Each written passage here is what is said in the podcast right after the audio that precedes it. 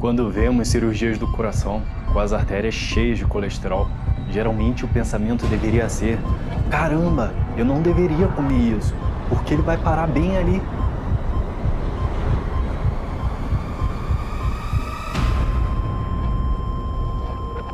É natural pensar assim. Então, será que o colesterol alto mata? O que vamos ver nesse vídeo é que colesterol sempre está presente na cena do crime. Isso porque ele é responsável por consertar o problema de danos e inflamação nas artérias. A princípio, ele não é o causador do problema.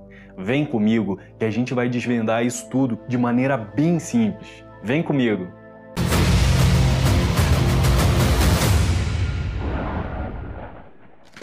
Olá, eu sou o Bruno Fernandes, criador da Fórmula 50S, que vai restaurar a sua saúde através da ciência. Se você não viu o primeiro vídeo da série Como Evitar Infarto e AVC, não deixe de assistir, pois lá vemos a introdução aos conceitos de aterosclerose, isquemia e calcificação das artérias. Então não perca! Tá, você foi no médico e está com colesterol alto. E agora? Entenda isso o colesterol alto é um marcador, é um indicador que pode ser fator de risco para doenças cardiovasculares. Seu corpo fabrica 80 a 90% do seu colesterol. Uma quantidade muito pequena vem da dieta. Na maioria das pessoas, parece haver um patamar pré-determinado geneticamente para o colesterol no corpo, talvez em uma faixa, e o corpo buscará estar nessa faixa. Então, se alguém tirar todo o colesterol vindo da dieta, seu corpo simplesmente começará a produzir mais para se manter nessa faixa. Agora, o que precisamos esclarecer é que isso ocorre principalmente quando esse colesterol alto está inserido em um ambiente propício a isso. Um corpo com inflamação sistêmica e pressão alta, como vimos no vídeo anterior. Não entre em pânico! O colesterol só vira um problema quando gera inflamação devido à oxidação dessas partículas de colesterol causadas por radicais livres. O colesterol é uma substância serosa que não se dissolve no sangue, que então precisa ser carregado por aí por proteínas, principalmente LDL e HDL. LDL funciona entregando o colesterol para os tecidos, sendo considerado ruim, e o HDL funciona removendo o colesterol das placas, sendo considerado bom. Mas quando o Dr. Sinatra tem seu teste sanguíneo anual, ele diz que não está tão preocupado quanto ao colesterol. E o colesterol ruim? Você chama o LDL de colesterol ruim? Bem, você sabe, eu não chamo LDL de colesterol ruim, a não ser que esteja oxidado. Se está oxidado, então é inflamatório. Então o colesterol não é ruim a não ser que esteja oxidado? Exatamente. Se o colesterol está oxidado, se há estresse por radicais livres envolvido e se está oxidado, isso é inflamatório e é a cascata para a inflamação. Vamos ver ainda nesse vídeo como corrigir isso. Quando o colesterol oxida, ele vira aterogênico. Ele causa inflamação e danos às artérias. Ele vira mais um causador de lesões nas paredes das artérias. Percebe? o colesterol oxidado que é um problema, pois gera danos e inflamação nas artérias. Bom, meu amigo e minha amiga, vamos ver rapidamente um estudo científico aqui para confirmar isso que a gente está falando ali no vídeo. Então, deixa eu só traduzir isso aqui para português para ficar mais fácil de explicar para vocês. Geração de espécies reativas de oxigênio, impactos na oxidação tecidual e manejo de de doenças não transmissíveis, uma revisão. Beleza.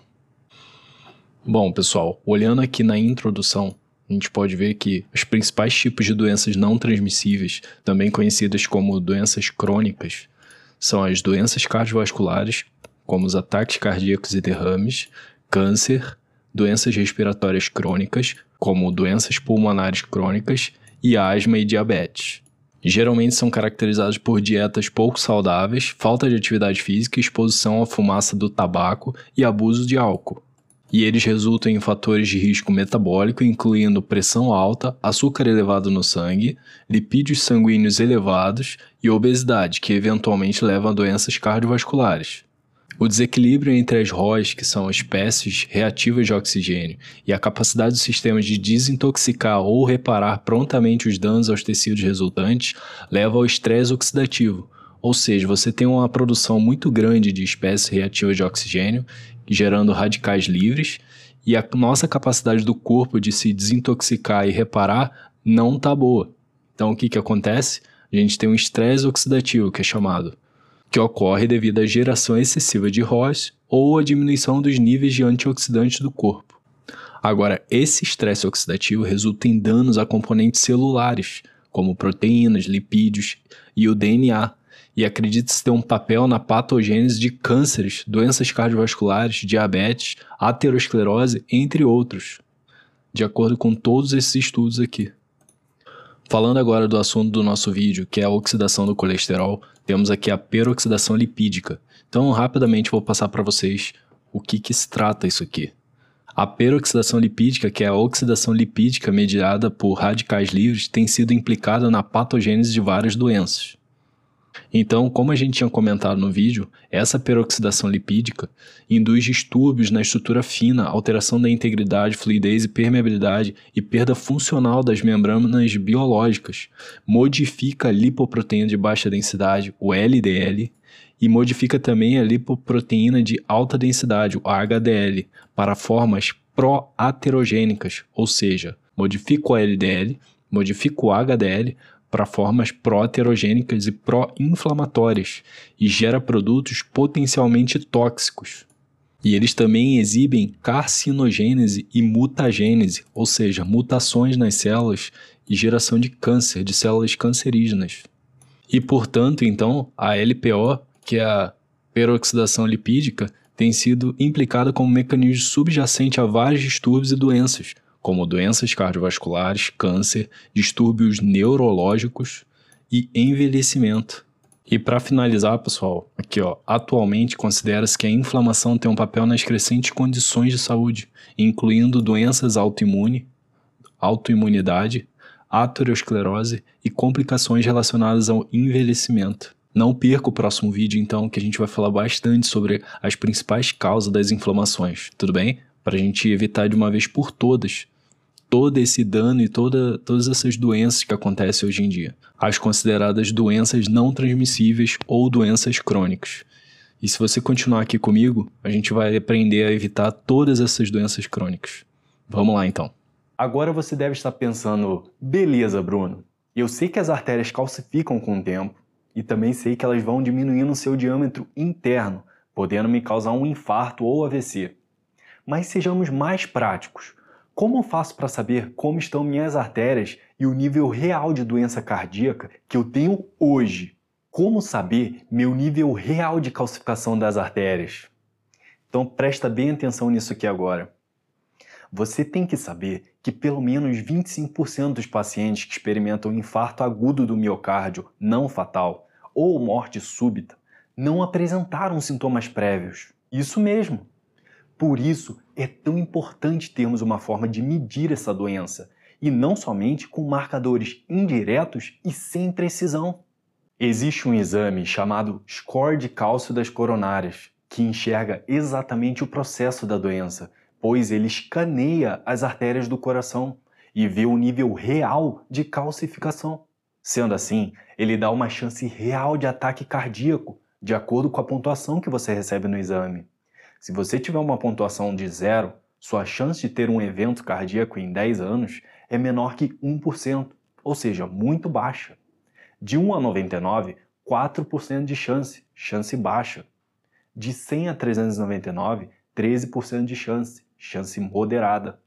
E com uma pontuação acima de 400, 24% de chance de ter um evento cardíaco em 10 anos, chance bem alta. Você está conseguindo enxergar que o colesterol e a glicemia são marcadores indiretos? Seu colesterol, por exemplo, pode estar alto no momento, mas as suas artérias podem estar intactas e vice-versa. Já o exame de score de cálcio vê exatamente em que estágio de progressão está a doença cardíaca, porque as placas de ateroma são mostradas no scan. Ele enxerga um nível de obstrução real das coronárias. Por mais que você tenha uma pontuação alta no exame, o mais importante é que a doença pare de evoluir. Percebe? Suas artérias continuarão cumprindo sua função, mesmo que estejam parcialmente obstruídas. O que importa é você parar esses danos o mais rápido possível. O que é mais impressionante, olha isso.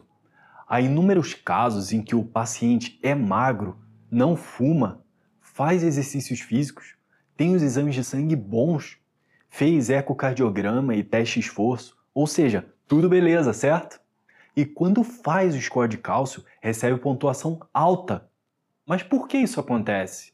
A questão toda é que se não tivermos um corpo livre de inflamação, como eu venho repetindo, os danos às artérias continuarão acontecendo, independentemente se seu colesterol for alto ou baixo.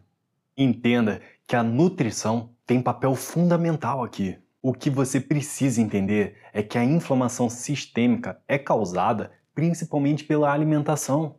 Olha, podemos citar inúmeros motivos para a calcificação das artérias e seu entupimento. E não somente isso, são os mesmos motivos das causas da grande maioria das doenças da modernidade. Podemos citar a alimentação atual, tóxicos no ar, no solo, nas águas, nos alimentos como os agrotóxicos, excesso de estresse, tabagismo, colesterol alto, excesso de sal, gorduras e óleos, excesso de carboidratos, excesso de calorias, excesso de ômega 6 e óleos oxidados, falta de algum nutriente como a vitamina D. Você vê como não é tão simples assim? Não podemos simplesmente pegar o exame de colesterol e dizer que estamos bem de saúde, pois há inúmeros fatores que podem influenciar nisso.